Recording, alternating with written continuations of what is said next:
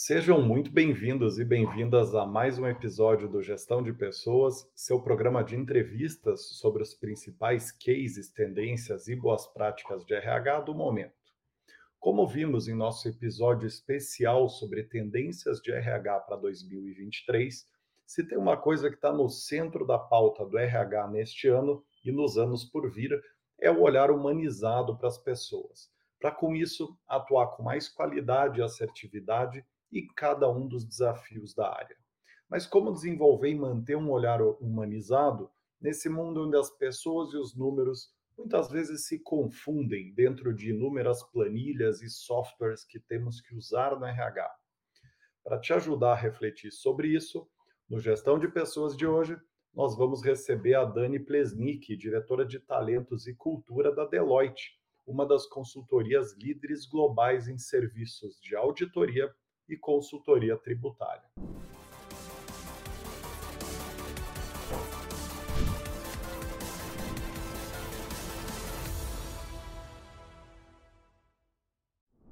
Muito bem. Antes de começar, legal mencionar, porque esse programa chega até você com oferecimento dos seus jobs, a IDRTech da The For Sales Company, que entrega finalistas para vagas de vendas e marketing em até sete dias úteis e conta com o apoio do Engage, plataforma de EAD gamificado. Para quem é novo por aqui, não deixa de seguir a playlist do programa e a For Sales e suas empresas nas redes sociais para acompanhar de perto todos os conteúdos exclusivos que nosso time de consultores gera semanalmente. Sem mais demoras, Dani, queria te dar muitíssimas boas-vindas aqui ao programa. É um prazer estar te recebendo. Rodrigo, é um prazer o convite. Sempre um prazer, na verdade, ter espaço, a gente vai falar um pouquinho sobre isso, de fala e de compartilhamento né, do que a gente tem feito. Então, agradeço imensamente aqui esse espaço contigo. Maravilha, Dani. É, vai ser um prazer aqui conversar contigo sobre esse tema tão importante, né? A gente vai entender ele melhor ao longo aqui da conversa, mas é bastante central para não só para RH como para todas as áreas, né? Manter esse foco no cliente, vamos colocar assim aspas, né? Mas Dani, para começar, conta um pouco mais sobre vocês, sobre a Deloitte no mundo e Brasil, para a gente criar um pano de fundo completo para quem está nos acompanhando entender em que contexto que a gente vai falar sobre esse case de vocês. Excelente. Então, Rodrigo, a Deloitte, globalmente, a gente tem mais de 175 anos de história, então quase bicent... rumo ao, ao bicentenário. Uh, estamos presentes em mais de 150 países e temos mais de 400 mil profissionais. Então, falando globalmente, realmente a nossa atuação ela é muito ampla durante muitos anos e a gente vai falar um pouco também dessa necessidade de, de adaptação e transformação para conseguir estar no mercado realmente por tanto tempo, seguindo relevante.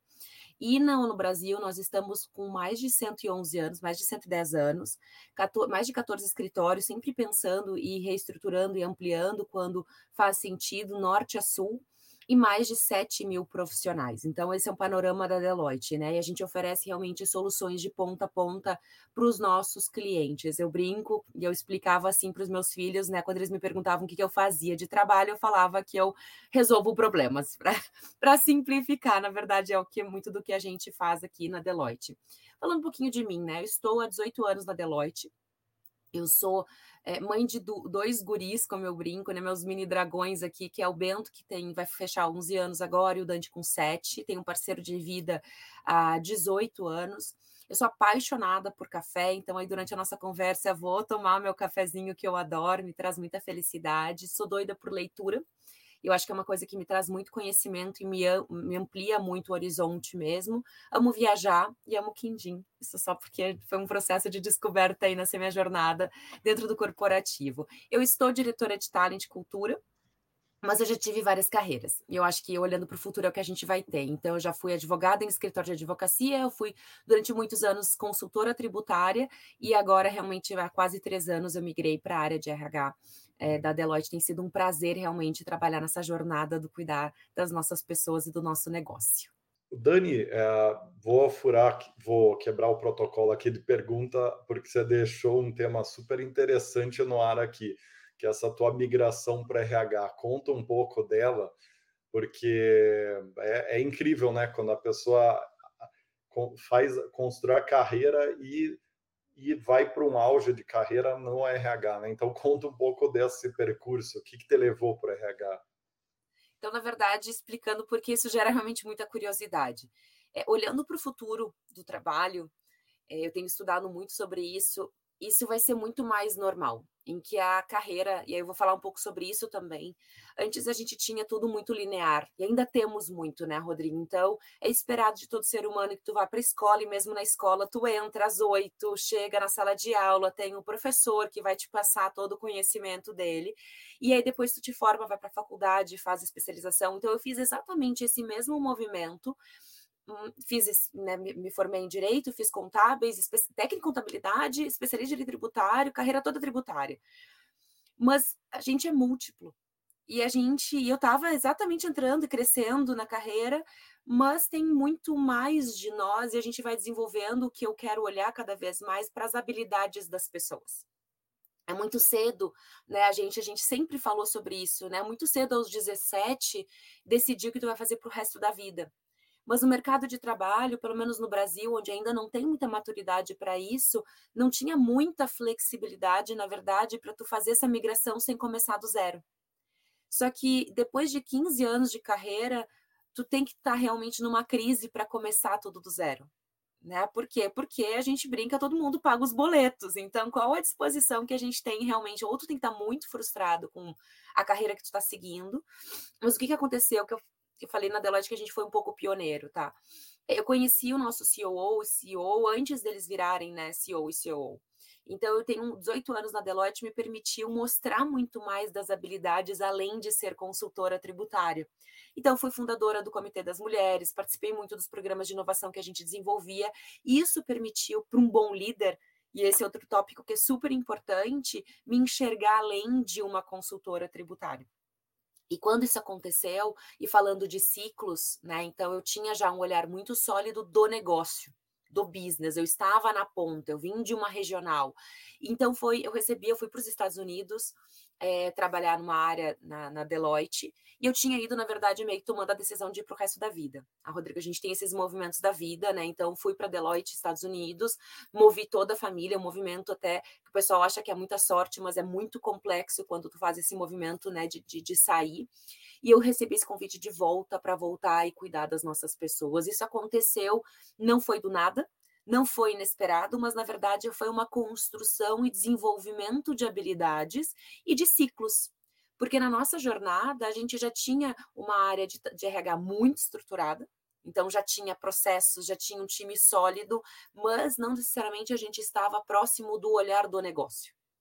Porque RH tem um ecossistema muito complexo e muito grande, então são muitas políticas. Eu sei que a gente vai falar sobre isso mais para o final, então são muitas políticas, é, é, é muito não, não pode porque as políticas XPTO, o nosso risco, enfim. Então, eu vim com um olhar um pouco, acho que foi essa a proposição, de trabalhar realmente junto com o negócio e não para ou contra o negócio. Então, acho que esse olhar de vir do negócio e realmente ter feito parte como como usuária do ecossistema de RH me permitiu realmente vir e ter um olhar diferente e construir muito mais solidamente essa ponte, né, do talent do RH trabalhando com estrategicamente o negócio. Então essa foi e tem dado muito certo. Não é fácil, porque tem que se desconstruir muitas coisas, eu quero falar um pouco sobre isso também, mas tem, tem sido muito interessante essa jornada realmente, né, de próximos passos de aproximação. Maravilha, Dani. Você fez um gancho perfeito com a minha próxima pergunta, que era exatamente para a gente dar esse contexto é, de por que, que uma habilidade tão essencial como preservar esse olhar humanizado virou uma preocupação hoje das empresas em termos de RH. Mas você deu uma pincelada bastante interessante ali, no sentido de que é uma área cheia de subsistemas, cheia de processos, e isso pelo que eu entendi, eu queria que você falasse um pouco melhor, isso faz às vezes a gente virar uns robozinhos apertando o botão ali no, no, nos subsistemas. Acho que foi, entendi corretamente. Isso, e deixa eu só dar um passo para trás e falar um pouquinho de como nós uh, estávamos e ainda estamos, porque toda transformação e grande transformação, ela vem numa jornada, né? Tu não muda a pandemia acelerou e catalisador muito, catalisa, catalisou muito dessas transformações, Rodrigo, mas na verdade a gente já tinha iniciado, mas ainda é um processo, né? Então, o que, que eu tem uma frase para começar mesmo, tem uma frase do Alvin Toffler que eu gosto muito, que eu sempre uso, que eu acho super importante nesse momento que a gente está vivendo agora, que é os analfabetos do século XXI não serão aqueles que não podem ler e escrever, e sim aqueles que não conseguem aprender, desaprender e reaprender. Então, o que, que tem acontecido com a inserção da tecnologia? As mudanças têm sido mais exponenciais. Então, a rapidez das mudanças, elas têm sido muito mais acelerada, o que torna o nosso trabalho muito mais complexo.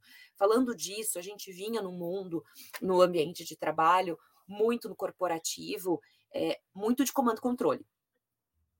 Nas relações, eu vou dizer até de parentes, de, de, parentalidade é a mesma coisa, né? Obedece porque sou teu pai, obedece porque sou tua mãe, a gente de novo obedece porque sou teu professor.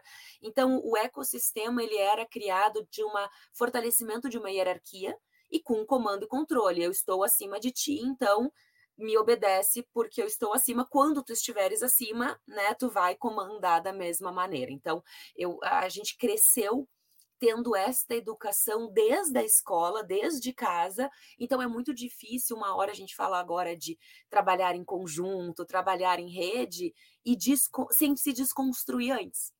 E o desconstruir é muito complexo, porque na verdade a gente faz isso desde pequenininho. Mas o mundo está mudando e o comando e controle ele tem menos efetividade.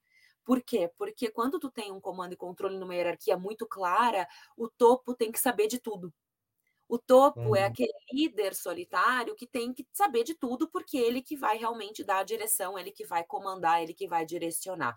Mas quando a gente tem um mundo cada vez mais complexo, com menos pre previsibilidade, talvez essa não seja mais eficiente, não seja mais, não faça mais sentido e a gente tem que desconstruir. Então, dentro dessa questão de desconstrução, eu trago alguns marcos que têm auxiliado, e eu falo aqui de três grandes movimentos que eles e quando eu falo isso, entenda não como eles começaram e terminaram, tá? Mas são três grandes uhum. ondas que eu gosto de analisar para fazer sentido isso. O primeiro foi de diversidade e inclusão.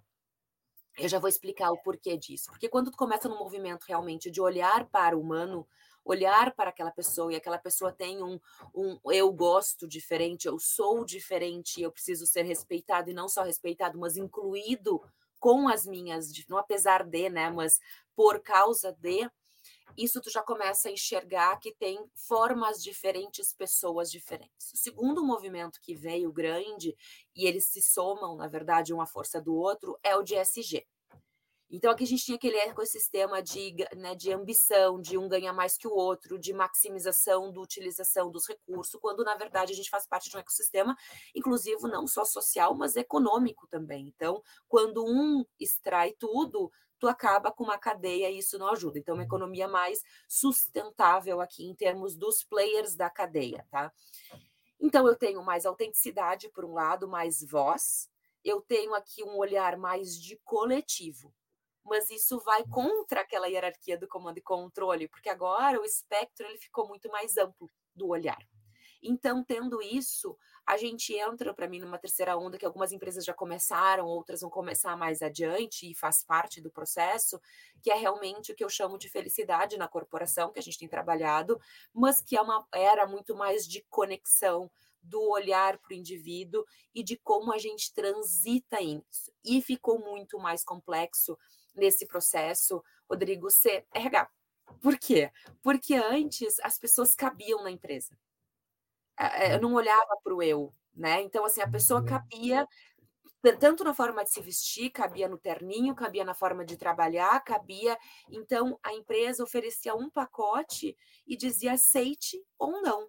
Uhum. E se tu não estiver satisfeito, pode ir embora, porque a gente tem um monte de gente na fila. E quantas vezes eu não escutei isso no corporativo? Então, ele era muito unilateral né, o que se oferecia, o que se entregava efetivamente, o que se é, a relação né, era vem e, e, se acomoda aqui dentro. O mundo está mudando e não vamos construir junto e chegar num meio do caminho juntos. E o que, que é isso? É, sim, nós temos um contrato de trabalho, sim, eu espero que tu tenha uma entrega, tu vai ser remunerado né, por isso que tu está entregando, mas não necessariamente precisa ser exatamente como eu estou dizendo. Por quê? Porque eu, tu estás vindo para cá e tu está trazendo alguma coisa, né? tu está trazendo uma habilidade, tu está trazendo, e eu preciso te escutar, porque assim eu vou ficar mais completo, maior, mais inovador, mais criativo, mais. Então a gente escuta muito ainda, e isso a gente vê quando a transição está acontecendo, quando entra um estagiário e alguém cutuca e diz: Tu não sabe com quem tu está falando? Não fala besteira, tu está falando com o CEO, tu está falando com a diretora, tu está falando, fica quieto. Então a gente ainda tem muito isso no corporativo e a gente, as pessoas me perguntam muito como é que tu mede o ambiente emocionalmente seguro, como é, como é que tu mede essa transição.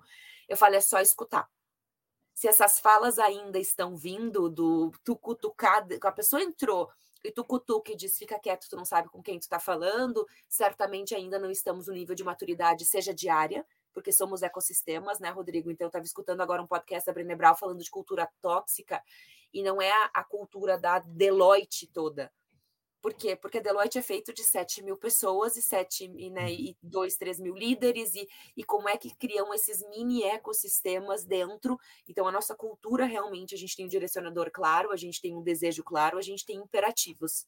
Mas realmente a gente tem aí dentro grupos de pessoas que estão mais próximas ou menos próximas do que realmente a gente tem transmitido em termos de cultura, e assim são as transformações. Tu tem empresas que já estão mais maduras, empresas menos maduras.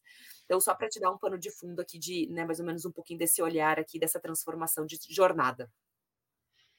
Perfeito, perfeito. E então, no final do dia, pelo que eu concluo aqui, a gente tem duas, uh, dois grandes, duas grandes tendências que, que demandam essa humanização. Né? A primeira é o fato do RH estar tá atuando em muitas frentes ao mesmo tempo e ter uma tendência a perder esse olhar do cliente interno mesmo, lá da ponta.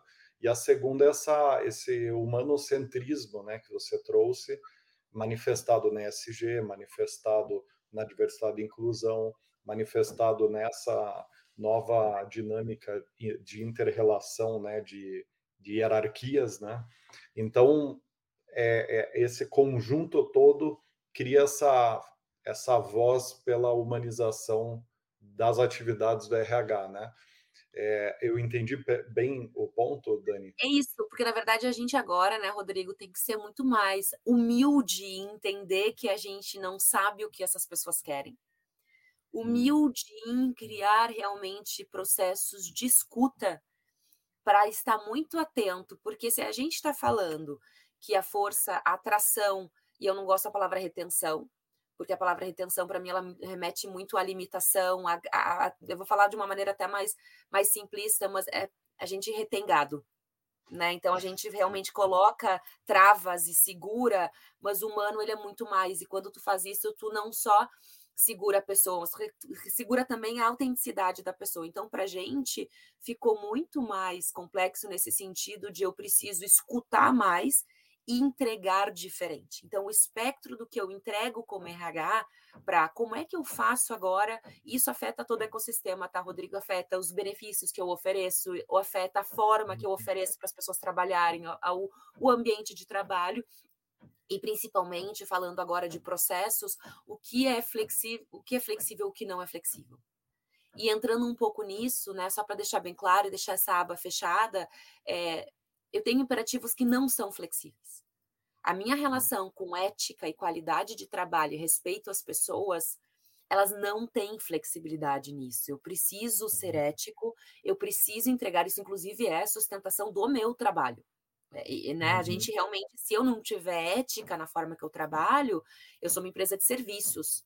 Então, isso realmente é uma forma, né? Não é só uma, não é um nice to have, é imperativo para gente. Qualidade na entrega, exatamente também. Respeito às pessoas também. É, mas tem coisas que eu posso flexibilizar, e uma delas é a forma que a gente se veste. A, uhum. onde a gente trabalha, o como a gente trabalha. Então, é muito importante, não dá para ser rígido em tudo porque tu não deixa nenhuma o adulto ser adulto. Então, uhum. o que, uhum. que realmente é o foco no não negociável para que isso fique muito claro para as nossas pessoas e eles têm uma, um set de priorização e o que, que realmente a gente pode escutar, flexibilizar, porque é, é, é importante também chegar no meio do caminho. Uhum. Perfeito, perfeito. Eu vejo que muitas áreas estão passando por esse processo de é, é, por trás desse processo de humanização, eu vejo que tem um processo quase que de design thinking, né? que é você se colocar no lugar da persona ali que, que, que você está servindo é, e construir a, aquele serviço. No caso, você mencionou benefícios, jornada flexível, questão de dress code e tudo mais, baseado na demanda ali da, daquela pessoa, na demanda individual ali da pessoa, né? Que tem um, um quê de design thinking, né?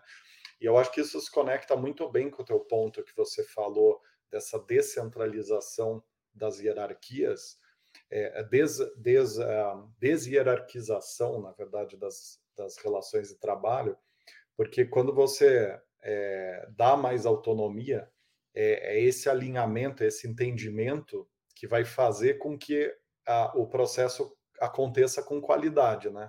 É, esse olhar sobre o resultado final que é necessário entregar, que vai fazer essa estrutura menos hierarquizada conseguir ser efetiva, né?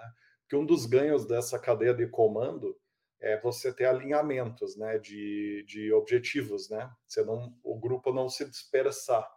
Então, para mim, está fazendo bastante sentido esse raciocínio que você está trazendo, e eu adicionaria até que é o caso que uma que uma condicionante das, do, do modelo menos, centra, menos hierarquizado de comando e controle, né?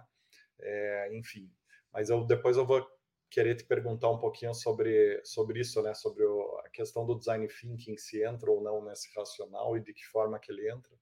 Mas antes disso, Dani, é, você teria algum exemplo é, de vocês ou de alguma empresa ou situação fora é, que ilustra bem esse risco de perder o olhar é, é, nas pessoas é, em termos de processos de negócio? Tem, e deixa só, porque essa transformação também, né, a gente tem que cuidar para não jogar mais um to-do para a liderança né, Rodrigo? Vamos lá, os líderes têm 20, 30. Quem está no se leva, geralmente tem uma jornada aí já de 20, 30 anos de um formato que sempre deu certo. O comando e controle ele tende a ser mais ágil, né? Ele tende a te trazer algo que nem tu falaste, mais rápido, porque eu, eu, tu só executa. Então, em tese, eu não preciso conversar, construir contigo, escutar.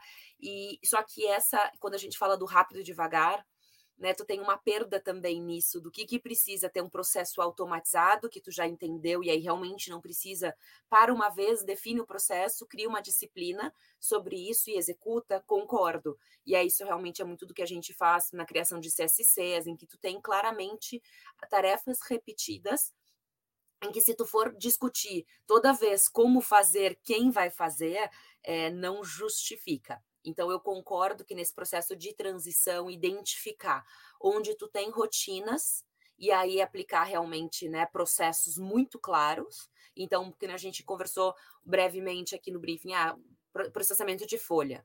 Ele é um processo é, repetitivo, todo mês tu tem que fazer isso. Então, é, precisa de uma área estruturada. Eu acho que o, que o que precisa acontecer, que nem sempre acontece, é de tempos em tempos, de seis em seis meses, de ano a ano, tu precisa revisitar o processo naquilo que não está dando certo. Mas tu não vai fazer isso toda semana, porque também não vai ser efetivo. Tu não vai ficar escutando toda hora todo mundo para saber se está sendo feito de toda da melhor maneira. Então, é, é, atividades que são mais processuais e repetitivas, eu, eu marcaria como se fosse um rito de anualmente ou semestralmente fazer esse processo de escuta do que não está dando certo e realmente fazer grandes modificações. Modificações do dia a dia dá para fazer, mas as grandes modificações realmente de, né, de, em marcos de tempo aqui. Mas trazendo um exemplo muito, muito tangível que tem que começar com a gente, começou com a gente no RH, tá? Então, quando eu cheguei, o time vinha de uma estrutura muito sólida, é, somos grandes, né, Rodrigo? Então, uma área super estruturada, líderes incríveis já criados pelos antigos gestores, lembrando que isso é uma transição, né? Então, se tu não tem o compliance, se tu não tem as rotinas definidas, tu não adianta tu querer ir para a conexão.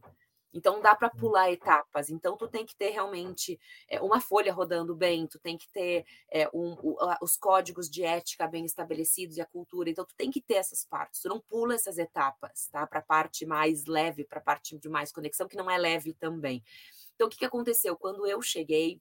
É, eu herdei gestores incríveis, estruturas estabelecidas, mas, de novo, aquele ecossistema que começava e terminava entre si que faz parte, tá? E aí, a, o, meu, o, mi, o, meu ciclo, e depois vai vir um próximo, certamente vem um próximo que vai construir em cima desse ciclo que eu estou construindo junto com o time, ele foi que a gente precisou desconstruir a forma como a gente estava estruturado. Por quê? Porque dentro dessa herança de comando e controle, Rodrigo, o, eu, imagina que eu virei, vim como diretora, eu tinha gerente, então o gerente reportava para mim e falava com a sua equipe ele pouco construía, ele falava gerência, mas ele pouco construía com o gestor do lado. Por quê? Porque são temáticas diferentes. Porque são, ah, eu tenho aqui, eu já tenho o suficiente para cuidar do meu. Então, o que, que a gente precisou desconstruir para construir? Não é orgânico, não é eu chegar e dizer vocês têm que construir juntos, vocês têm que trabalhar juntos, não. Então, a gente desconstruiu esse formato de ter sete gestores nessa hierarquia e a gente construiu dois grandes núcleos. E respondendo a tua pergunta, quais foram os dois grandes núcleos? O primeiro foi Total Rewards, por quê? Porque eu tenho que ter um olhar consolidado de benefício, de compensation, de. Então, esse olhar todo de o que, que a pessoa recebe, seja através de benefício, seja através de plano de saúde, seja através de salário, de variável, eu preciso que eles estejam juntos. E junto com esse núcleo, uma área de analytics muito forte. Então, eu preciso trabalhar com dados, eu preciso medir de alguma forma muito consolidada. Então, esse grupo está trabalhando todo junto. Então, eu quebrei aquelas quatro, cinco gestões separadas e agora vocês são um time. Claro que tem suas microestruturas, mas trabalhando muito mais para vocês conseguirem conectar as habilidades uns dos outros de forma mais clara, mais rápida. E o segundo núcleo realmente foi de Talent Experience, que é esse olhar que a gente fala tanto. Então, tem um núcleo totalmente focado nessa minha persona. E que núcleo é esse? É o núcleo que vai desde como somos percebidos no mercado, a atração desse profissional para cá, a jornada dele aqui dentro, e o que eu brinco que nos Estados Unidos tem o até logo, o farewell, né? Porque ou ele vira sócio, ou ele vai para o mercado, mas eu digo até breve, espero te ver logo de novo, que é como eu né, retroalimento, e realmente a gente tem alguns bumerangues que vão e voltam, mas que olha a carreira, olha o desenvolvimento, olha o, o né, então, eu tenho dois momentos somente. E esses dois núcleos, o foco deles é parar de olhar para si e começar a olhar para as nossas pessoas. E como eles experimentaram isso, porque isso é uma coisa nos adultos que a gente fala pouco, né? Nas crianças é mais presente, né, Rodrigo? Tu tem que experimentar. Então, eles experimentaram essa forma de trabalhar mais conectada e têm aplicado isso também na conexão com os negócios. Então, é, falando de um exemplo, então, o que, que a gente faz de escuta, né? Como é que a gente mede? Eu tenho pesquisa de PTW Global Talent Experience, eu tenho as pesquisas de desligamento. Então, esse núcleo um aqui com os dados recebem pedidos ah, a gente está com um turnover mais elevado, o que, que pode estar ocasionando isso? A gente cria hipóteses. Então, a gente tem pensado realmente como cientistas. O que, que pode estar gerando isso? Então, a gente gera hipóteses com base no que a gente escuta, muito conectado, e a gente vai lá e faz dados para validar ou não as hipóteses que a gente desenhou, e nunca é uma razão só porque se fosse seria muito fácil para esse sistema de RH. Geralmente tem muitas razões e aí a gente cria e desenvolve programas na verdade, para endereçar essas hipóteses que a gente confirmou que tem acontecido. Perfeito, Dani. Agora, aprofundando nessa questão prática, né, de como achar esse ponto de equilíbrio entre o RH altamente produtivo, barra processual, barra cartesiano, né, e essa, esse olhar altamente humanizado, é, barra holístico, vamos colocar assim, né, quer dizer, você olhar para o para o ecossistema. Você falou até de ESG, né, que é uma, um desdobramento desse olhar holístico, né? Você sair do só de olhar uma linha do balanço e começar a expandir isso para a sociedade, para o ecossistema mais, mais amplo. Além dessa questão, é, quais outras. E, você acabou de mencionar também que você, de design organizacional, né, de organograma, de focado em missões chaves. Além disso, quais outras formas que vocês estão uh, criando para cultivar esse olhar humanizado na prática dentro do RH? Eu acho que ter. Eh, eu, li um livro que é o A Regra é Não Ter Regras do Netflix. Eu li muitos, né, Rodrigo? Mas esse me chamou a atenção. Eu acho que cada livro ele traz algum insight diferente. Estou lendo agora o Como Mudar, que traz insights sobre como criar esses novos ciclos e fazer com que as pessoas tenham mais adesão. Porque por não ser comando e controle, tu tem que engajar mais. Então, tu ter hacks né? Tu ter essas dicas de como a gente faz isso no, corpo, no comportamento humano e não simplesmente impor, eu acho que vira realmente é nosso desafio, né? Como é que eu consigo engajar, não porque eu estou mandando, mas engajar porque faz sentido para aquela pessoa. E voltando para o livro, ele trouxe uma, um ponto muito importante, muito sensível ainda nas empresas, que é a questão da informação. Informação é poder, né, Rodrigo? E durante muito tempo a informação ela é entregue para as pessoas a conta gotas né? Olha, eu vou te dar só esse pedacinho de informação aqui, porque eu sou detentor da informação toda e isso realmente garante a minha posição aqui. Só que isso tem um desafio muito grande, porque em níveis de maturidade diferentes, né? Tu não vai daqui a pouco entregar toda a tua estratégia toda, ou que nem o Netflix, a gente não está nesse momento, abre todas as informações estratégicas para todo mundo, é, mas talvez para eles faça muito sentido, mas compartilhar mais informações para permitir que a tomada de decisão ela seja com eh, melhor embasada. Então, esse é um ponto que eu, eu digo que é muito chave nessa questão. Então, é, faz parte realmente dessa questão de, de, de, de processos, de, de, de, de o compartilhar mais e as pessoas precisam saber para onde estamos e por que estamos indo para lá. E eu vou te dizer, por exemplo, eu vou sempre trazer o exemplo do que a gente fez no RH aqui, porque a gente passou por uma transformação muito grande e isso aqui vira realmente essa experimentação que me permite replicar isso para o negócio e para a forma como a gente se relaciona, tá? Mas o que, que a gente fez muito? É, eu compartilhei, a gente começou a fazer ritos, né, da equipe. Então, eu tenho um check-in semanal com alguns gestores, aí eu tenho um check-in semanal com líderes de talent dos negócios, aí eu tenho um workshop com gestores, depois eu tenho um, um, uma reunião com toda a equipe, os meus 80, 90 profissionais, para explicar o que a gente está falando. Numa dessas reuniões mais macros, que no início era Vem Quem Pode, bem formal mesmo, né? E depois a gente começou a estruturar um pouquinho diferente. É, e a gente, isso também faz parte, né? Eu vou estruturando conforme a necessidade daquele momento, conforme a gente vai evoluindo na jornada. Então a gente desconstrói e constrói muito. Nesse momento é o que temos, há um ano atrás tínhamos formatos diferentes. Mas nesse formato realmente da, da, da, da junção de todos, eu usava muito a palavra estratégia. A nossa estratégia, a estratégia. E num ambiente emocionalmente seguro, um, assistente chegou e levantou a mão. Tu fala muito de estratégia, eu não faço ideia do que tu está falando. E foi muito rico, porque quando a gente está vivendo um universo, é, a gente não imagina que isso pode ser uma dúvida, que aquilo que é tão claro para mim nessa linguagem não está claro para a ponta. E se não está claro para ele, como é que ele vai atuar em direção a isso se não está claro o mapa, se não está claro a direção? Então a gente tem usado muito analogia, né, Rodrigo? Então imagina essa jornada como um mapa. Se a pessoa vai sem mapa nenhum, é, é muito complicado. A gente está acostumado com o Waze, que te diz exatamente a cada esquina o que fazer. Agora, se tu, se tu diz para a pessoa vai e vai com força, conto com a tua energia, mas a pessoa não faz ideia de para onde ela vai, fica muito perdido. E aí as pessoas vão cada um por sua direção. Então, o que, que a gente tem conversado muito? A gente criou seis aspirações e aí plano macro, bem visão de floresta mesmo. Então, ah, todos, a gente escutou no GPTW, a gente escutou no Globotal, então a gente escutou e criou seis expressões do que a gente quer que saia da boca das nossas pessoas.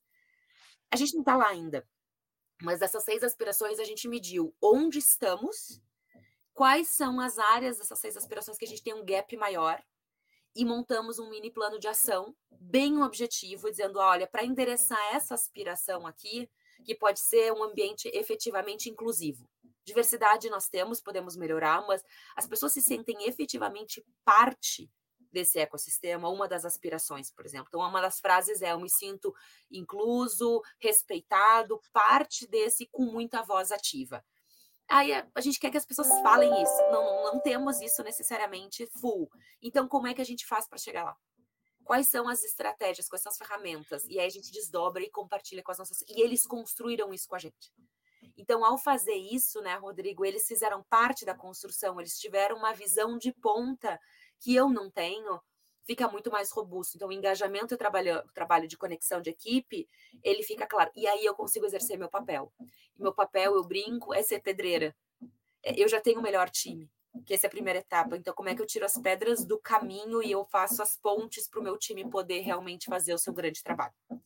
Então, o papel do líder que eu vejo hoje é muito mais de facilitar, de enxergar, de trazer, de conectar, do que efetivamente de comandar.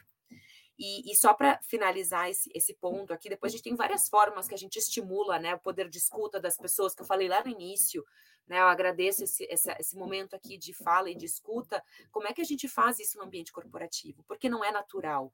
Né? Como é que a gente A gente precisa realmente criar espaços de voz, espaços de escuta, mas mais do que isso, porque não é só uma pesquisa de clima, e a tendência, Rodrigo, de quando um líder assume, é fazer uma pesquisa de clima para o seu ego, e eu, eu passei por isso. Porque eu quero agora fazer uma pesquisa para escutar que está tudo ruim, e depois de um ano eu vou fazer outra e vou descobrir que está tudo ótimo. Essa, essa é o ego do líder querendo atuar naquele ambiente. Só que nem sempre tu precisa fazer isso, porque as pessoas já estão falando em diversas maneiras. Então vamos escutar o que elas já estão dizendo, porque vai chegar uma hora que elas não vão mais nem falar, porque elas não acreditam mais no processo. Elas falam e ninguém faz nada com o que eu falo. Então a gente fez uma pausa, disse, tá todo mundo Vamos parar um pouco mil pesquisas de clima, vamos fazer duas anuais, uma de seis em seis meses, e vamos trabalhar extensivamente nessas duas e criar projetos e criar ação e trazer de volta para as pessoas que essa ação de coaching que a gente está fazendo veio da escuta lá de trás, porque também não é óbvio e as pessoas precisam entender que isso que eu estou fazendo foi com base na escuta que eu fiz. E falando um pouquinho que tu perguntaste de como é que tu vai de um 100% humanizado para um 100% comando e controle, é o caminho do meio, ele é a melhor opção. Então, realmente, tu precisa ter um equilíbrio em que não é tudo liberado, não tá tudo certo, tu faz o que tu quer, tu vem quando tu quer, e realmente é um contrato tu estás aqui, né, para, eu, tu, tu trabalha, tu tem que entregar, tu tem que respeitar, então, daí eu volto naquele nosso não negociável, só que tu precisa flexibilizar. Então, o que, que realmente para esse trabalho funcionar é necessário e o que não é. E aí tu vai indo para o caminho do meio, em que antes tudo eu ditava como era, por um caminho agora que tem algumas empresas que tudo pode, vem trabalhar a hora que tu quer, vem trabalhar de onde tu quer, vem trabalhar como tu quer, mas talvez isso não funcione no meu, meu modelo, Rodrigo, que é atender clientes, se o cliente quer que eu vá lá no cliente para conversar, para conhecer a planta, para entender como funciona, eu não posso ter todos os profissionais dizendo não, eu não quero ir porque eu quero ficar trabalhando na minha casa. É, não funciona assim neste modelo de trabalho. Talvez um outro modelo, talvez em algumas áreas da minha, da minha empresa, funciona, da minha firma, mas não em todas. Então, a gente ter essa conversa madura de dizer o que funciona, quando funciona, como funciona e como a gente chega realmente para fazer. Talvez não precise cinco dias, talvez um dia, talvez nesse projeto. Então, é menos regras desnecessárias e mais uma construção com o que faz sentido. Eu não sei se eu respondi, mas eu tentei trazer um pouco dessa do que a gente tem feito na prática aqui. Não, respondeu sim, Dani. É, pelo que eu estou entendendo, a, a, a tua leitura sobre essa questão do olhar humanizado tem muito a ver com autonomia, né? É, eu estou vendo uma correlação bastante próxima entre as duas questões. Está correto a minha, minha conclusão aqui? Tá, tá perfeita.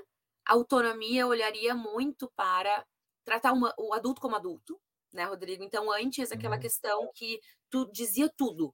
Olha, tu vai começar a trabalhar uhum. aqui, esse horário, tu vai te vestir dessa forma, tu vai usar essa planilha, tu vai usar isso. E aí, de novo, comando controle imperando. Mas também não é uhum. aquilo de faz de tudo que é jeito. Então, a, o, o, realmente negociar a forma. E deixa eu te escutar para saber se tu tem alguma maneira diferente ou melhor.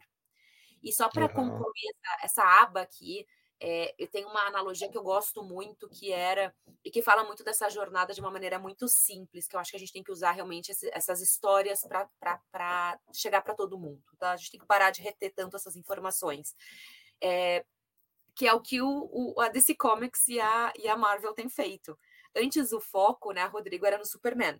Então, aquele líder eu vou dizer claramente porque era assim, né? O homem, o branco, o invencível, o imbatível, é, o sabedor de tudo, é, fazia tudo sozinho. Para uma área agora que, que a gente tem visto muito realmente na, no, no, cinema e no dia a dia, que é o time, é a Liga da Justiça.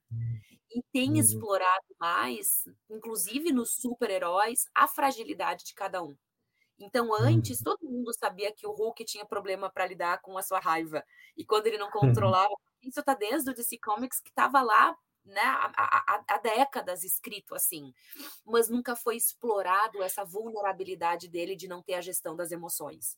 O Homem-Aranha é, ele é um jovem é, imaturo, ansioso, e ele não sabe o que fazer com tantos poderes que foi dado para ele. Isso reflete tanto das nossas pessoas que assumem uma nova liderança, mas estão inseguros. E aí, ou eles assumem todo aquele poder para mostrar, para se assegurar, mas eles estão, na verdade, inseguros. Então, quando a gente começa realmente a entender as vulnerabilidades de cada um, isso trazer para o ambiente de trabalho, porque a gente sempre foi assim, né, Rodrigo? Mas isso não podia passar pelo portal.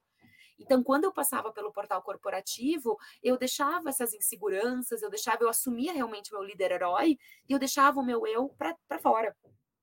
E o que a gente tem feito uhum. é justamente vem inteiro para cá. Vem inteira para cá porque aí a gente consegue juntos, e aí a Liga da Justiça é assim que eu opero com o meu time. Então, isso permite que eu não seja a única detentora de todas, toda a sabedoria, toda a forma, todo o formato, e o meu time cuida de mim e eu cuido do time, e cuido, o time cuida de si. Isso tira um hum. peso muito da liderança. A liderança não é a única responsável por reconhecer, por liderar, por conduzir. O time funciona. E só para dar um exemplo de como funcionou, é, o meu time percebeu que estava muito difícil mudar. Porque eles construíram e trabalhavam assim, então começou a sentir falta, né? Eu quero falta, eu tô com falta disso. E eles, por, por iniciativa deles, Rodrigo, que para mim dá uma aquece o coração, como eu falo, é, eles criaram uma área de change management porque eles falaram: sem isso a gente não vai, a gente vai demorar muito, porque a gente tem as nossas dúvidas, porque a gente tem as nossas âncoras que a gente quer se agarrar, as nossas inseguranças como. Então, vamos trabalhar uma área de change management para agilizar e para acelerar esse processo. E partiu deles. Então, eu acho muito uhum. interessante quando o time acha um problema e o time acha uma solução e a gente está aqui mais como pedreiro mesmo para o que, que a gente precisa fazer para viabilizar, onde faz sentido, deixa eu ajudar, deixa eu suportar com o meu olhar, mas não que eu saiba o que é melhor. Então, isso é só um exemplo de como o time, quando tu dá espaço e tu né, cria um ecossistema, assim, ele traz muita coisa, também constrói junto. Perfeito, gostei bastante do teu paralelo, né? É, dessa questão dos, rito, dos rituais e heróis, né? É, e como eles, a arte está retratando a vida de fato. Eu não tinha me atentado a essa mudança da dinâmica é, desses filmes de herói, enfim, mas de fato eles estão retratando um pouco dessa mudança de modelo das empresas da sociedade realmente. Bem interessante aqui o ponto que você trouxe. É, Dani, é, agora eu queria, eu queria aproveitar esses últimos 10 minutos aqui do programa para a gente fazer, para eu te perguntar questões bastante práticas relacionadas a como implantar esse olhar humanizado. Aí eu queria começar pelo planejamento é, geral do negócio e planejamento do RH. Como que você vê que, que o RH pode atuar junto ao, ao board da empresa, ou ao C-level da empresa, na hora de planejar a empresa, no sentido de manter esse olhar humanizado no negócio como um todo, e como que o RH pode fazer na hora de fazer o seu próprio planejamento de RH para não perder de vista o olhar humanizado eu acho que tu falou uma palavra muito forte e muito importante. Se o RH da empresa ainda é visto como uma área de custo, né, Rodrigo, como uma área de suporte, é, isso precisa mudar. Então, uhum. assim, aí pode partir né, de dentro para fora ou de fora para dentro. Pode partir de um olhar realmente de um, de um C-level que está preocupado é, e aí pode ser várias as preocupações que eu posso te explicar aqui, ou pode realmente vir da provocação do RH se reposicionar junto ao C-level e dizer a relevância dele, tá? Umas coisas que a gente na maior parte das empresas, isso demorou muito tempo para. A minha é claro, porque eu sou feita 100% de pessoas, né, Rodrigo? Eu não tenho maquinário, a minha, eu, eu, presto serviço. Então, é mais óbvio que a empresa funciona se tiver profissionais capacitados e, aliás, muito bem capacitados. Então, como o meu capital aqui, ele é 100% humano, fica mais fácil vender a importância disso. Mas mesmo assim, a gente ainda tratava mais como recurso do que como humanos mesmo, com vontade, com desejos, enfim, tá? Então, esse é um ponto. Mas mesmo nas empresas que são indústria, que tem muito maquinário envolvido, o maquinário ainda não funciona 100% sem pessoas. Porque tem que ter alguém para vender, tem que ter alguém para capturar, tem que ter alguém para repensar qual é a melhor estrutura daquele maquinário junto, enfim, tá? Como é que o mundo muda. Então a gente passou por uma crise de logística, em que eu tinha logística pelo mundo inteiro, dá uma crise, tu não tem mais um ecossistema de logística, então tu sempre tem que ter algum humano pensando. Considerando isso, então a frase do Simon Sinek, né, 100% das empresas são pessoas, 100% dos clientes são pessoas, se tu não cuida de pessoas, tu não cuida do negócio, entender que o RH é negócio é o primeiro ponto, tá? Uhum. Então na Deloitte isso já está muito maduro. O RH ele é assento no comitê executivo, ele é assento realmente né, nessas áreas. O que eu acho que alguns RHs ainda não têm maduro, Rodrigo, é essa questão, essa visão de dados. E são jornadas, tá? Em que sentido dados?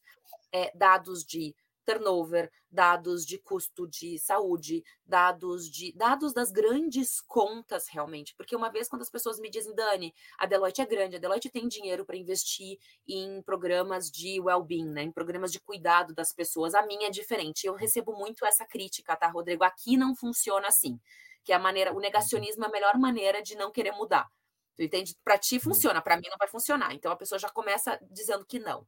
Por isso que eu sempre trago essa do Alvin Toffler, vamos desaprender, porque de alguma maneira vai dar. É, o que eu falo é muitas vezes tu já está pagando a conta. Então vamos mudar a linha contábil. Então, se tu tá pagando com presenteísmo e absenteísmo, se tu tá pagando com. Será que não dá para mudar isso realmente, mudar numa estratégia de cuidar das pessoas, ao invés de só pagar depois, quando ela realmente, né, ou trabalha menos do que poderia, ou não trabalha usando suas habilidades, ou realmente porque ela teve muitas licenças médicas? Então, a gente tem um olhar muito claro de. É, vou trazer dados para que eu possa dar, porque o negócio ele trabalha com dados, né, Rodrigo? E se eu não trago a linguagem do negócio, se eu não trago os dados para a mesa, é, taxa de ocupação das pessoas. É, realmente, vamos pensar, tem muita hora extra, não tem hora extra. É, tu tá falando a linguagem do negócio. Porque se alguém faz hora extra três meses de forma excessiva, primeiro custa muito para o negócio, então talvez mais, mais pessoas agregando, forma diferente de trabalhar, mais ferramenta, a pessoa vai ter realmente uma exaustão. Então a, a gente traz muito e é muito claro, daí no pequeno é mais fácil de controlar, no grande é mais difícil, mas a gente tem trazido cada vez mais ferramentas para auxiliar. Então, é, primeiro ponto, o RH é ou não parte da estratégia junto com os comitês chave. Se não é, precisa ser. Então, acho que esse é o ponto. RH, uma vez estando lá, é, fale do negócio, fale com a linguagem do negócio, porque é, tem essa visão também distorcida, Rodrigo, que RH é, fofo, RH só cuida das pessoas, RH só quer. E, e, realmente, se a gente se posicionar assim, quando eu falo de felicidade na corporação, eu recebo esse mesmo, esse mesma resistência. Ah, mas a, a gente não está aqui para ficar abraçando árvore. Digo, primeiro, gente, eu nunca vi alguém ficar abraçando árvore o dia inteiro e que isso seja sinônimo de felicidade. Então, tu começa a desconstruir, trazer provocações realmente, tá, Rodrigo, para. É, tu não acata aquilo que está sendo dito, tu não acata o pré-conceito, não acata o pré-dito, tu realmente começa numa construção e desconstrução. Uhum, perfeito. E Dani, ah, agora falando de KPIs, né? É, a gente lá no começo do programa, a gente falou é, em termos da, das vários subsistemas do RH e como isso tem se tornado complexo e difícil de manter o olhar humanizado dentro desse emaranhado de tarefas e, e, e objetivos é, multifacetados né, do, da área. Que, de que forma que vocês têm feito ah, para é, mexer nos KPIs ou é, calibrar, olhar para o lugar certo? Como que esse olhar humanizado chega nos KPIs da área, é, ou no, nos KPIs ou nos Key Results, enfim, no nome que for dado aí, né, de acordo com o conceito que for usado de con controladoria, né, de indicadores. Então, deixa eu, eu, estamos construindo isso tá? Porque eu acho que uhum. não tem um modelo. Se tivesse um checklist fácil, Rodrigo, né? A pessoa que criasse isso, todo mundo está tentando fazer isso, tá? Então, o que, que a gente, uhum. o formato que a gente fez, que a gente tem operado agora e prototipado muito? Primeiro, um lado de escuta das pessoas. Então, né, uhum. né, o GPTW, o Global Talent Experience, que é uma pesquisa global da Deloitte, inclusive que o Brasil, ano passado, ficou em primeiro lugar com todas as outras firmas membros, que é um motivo de orgulho, e que essas, essas escutas que fazem realmente a pergunta para o profissional, já dá o direcionador do ambiente emocionalmente seguro, já dá direcionadores extremamente importantes. Só que tu não pode simplesmente celebrar né, os 70%, 80%, 90% e encerrou. Então, realmente fazer um grupo de trabalho depois para entender, porque se fosse uma solução só, estava bem, né, Rodrigo? Mas tu tem uma região, tu tem uma área, tu tem um negócio, tu tem. Então, fazer essas separações e montar a partir daí planos de ação que foi um pouco do que eu falei, né? Ah, se está é, faltando um pouco mais da liderança, não é simplesmente apontar o dedo para a liderança, é como juntos vamos construir. Será que é coaching? Vamos prototipar? Será que se a gente desenvolver e fortalecer nosso programa de coaching, será que eu trouxer o buddy, que é quando tu entra no negócio, né? Então a pessoa, o onboarding aqui do talent está ótimo, mas aí chega no negócio, a pessoa não sabe onde, não sabe como, tá todo mundo envolvido no seu trabalho, como é que essa pessoa é recebida? Se a gente criasse o buddy, que é essa pessoa que faz a ponte quando chega, será que faz sentido? Então a gente fica prototipando, endereçando, tem o problema, quais são as possíveis soluções que vão endereçar esse problema. Então a gente fica desenhando isso decide que isso vai ser feito mais ou menos por um ano, porque tu também trocar de estratégia a cada mês não funciona, tu não consegue nem medir. E aí a gente de seis em seis meses mede com algumas dessas pesquisas de muita escuta e fala, retroalimenta para as nossas pessoas. Isso aqui que a gente está fazendo decorre daquela escuta que a gente fez com vocês. Faz focos grupos, faz tarefas, ah, olha isso aqui. Aí outro, outra forma de medir, pesquisa de desligamento que já é um momento ruim, né, Rodrigo? A pessoa já decidiu sair, mas ainda é um momento de captura importante. Então, eu faço uma pesquisa de desligamento. Eu descobri que tem razões difer diferentes para a pessoa sair no primeiro ano e depois de um ano. Então, agora eu estou fazendo duas pesquisas, uma para quem sai até um ano, depois uma para quem sai depois de um ano. Por quê? Porque eu vi que as razões são diferentes. Então, eu preciso capturar a informação, porque se eu capturo e eu não sei o que fazer com o dado, a captura do dado está ruim. Então, por isso que eu digo que toda hora a gente está, na verdade, reavaliando a forma e como a gente pergunta, e o que a gente pergunta e o que a gente faz com essa pergunta. E tem outros uhum. momentos de captura, só para dizer que não é só pesquisa, tá? Não é só dados. Tem um quali envolvido nisso. Então, eu faço com as pessoas, Rodrigo, um que eu chamo de café virtual. Na pandemia, eu fazia uma vez por semana, agora eu tenho feito uma vez por mês. Em que eu, a diretora, entro, falo 10, 15 minutos sobre qualquer tema. Então, semana passada foi justamente o poder de escuta e vem às vezes de 100 a 500 profissionais. Só que quando eles chegam, eles chegam sem o crachá. Então, realmente, a gente. Só que eu, quando eu pensei em fazer isso, eu não pensei nisso. Mas é o que se tornou. Então, ele não é gravado, porque a gente brinca que o que é falado no café fica no café.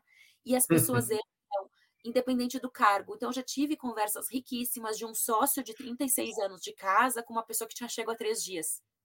E um uhum. escutar o outro sobre um tema, sobre a importância da escuta e ter essas pessoas presentes, um, e todo mundo, então eu falo 10, 15 minutos e os outros 45 as pessoas falam. E abre o microfone quem quiser falar o que quer, o que é importante para si. E para mim é muito importante, porque nesse poder de escuta, por exemplo, foi riquíssimo e estava muito forte. Se está forte, eu posso construir mais coisas em cima disso. Então, eu posso construir uma trilha de desenvolvimento, eu posso trazer cursos, eu posso trazer mais materiais, porque as pessoas estão precisando disso. Se eu trago outra coisa que talvez, ok, foi legal, mas começou e encerrou aqui, talvez eu sinto que não é um tema tão sensível, tão punja. Então, isso é o quali. Como é que a gente tem também esses momentos de escuta de uma maneira mais quali, que eu não estou cinco de uma área, cinco da outra, cinco que entrou agora, cinco que estão aqui a mais é, é orgânico. Então, criar também isso e que isso funcione. É, e eu falei para o time, né? Eu falei: olha, eu vou fazer o café enquanto vocês me quiserem, porque o café não é para mim, o café é para vocês. O café não, não é um ego aqui que eu quero eu bater papo com vocês, é um espaço de vocês para eu escutá-los.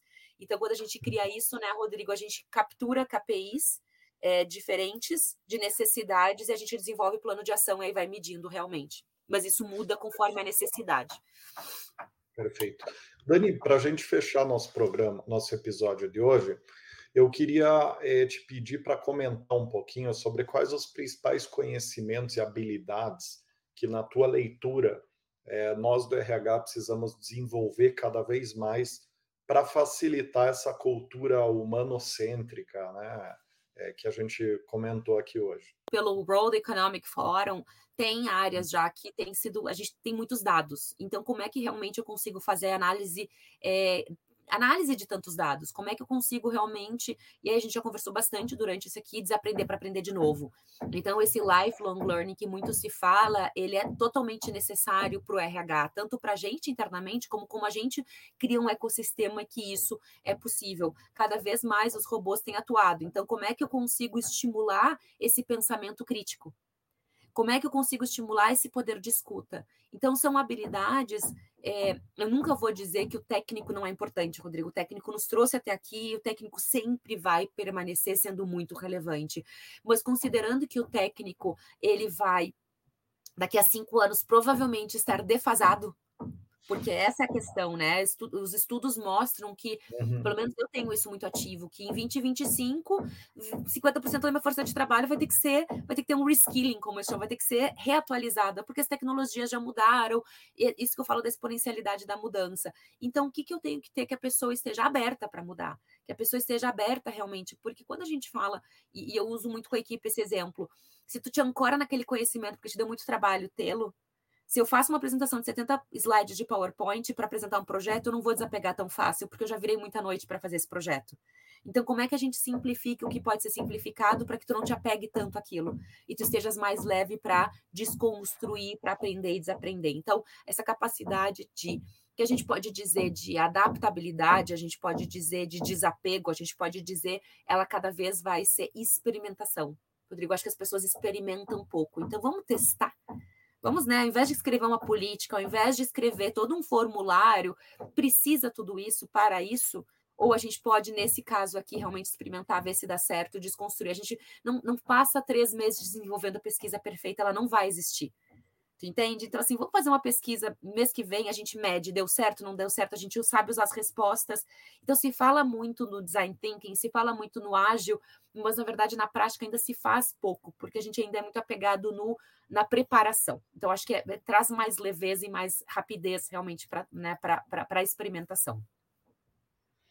Muito bem, faz todo sentido, né? Faz todo sentido. Muito mais do que dominar uma habilidade X, um conhecimento Y, é você é, ter o, o, lifelong learning é, para você ir evoluindo junto com a tua função, com a tua empresa, com o teu segmento, né, e com o mundo que está cada vez mais rápido, né? Então, totalmente de acordo.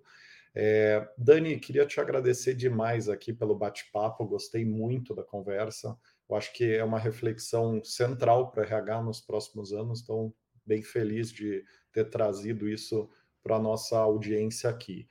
E para quem está acompanhando até aqui, não deixa de seguir a For Sales Company nas redes sociais, conhecer os seus jobs, né, que é a HR Tech da, da Holding, né, que, que entrega shortlists de vendas e marketing até sete dias úteis em grandes volumes de vaga. Basta acessar né, www.seusjobs.com.br e se você gostou do conteúdo, não deixa de seguir o programa, compartilhar nas suas redes sociais. Nos vemos no próximo Gestão de Pessoas. Um abraço a todos e todas e a você, Dani, e até lá.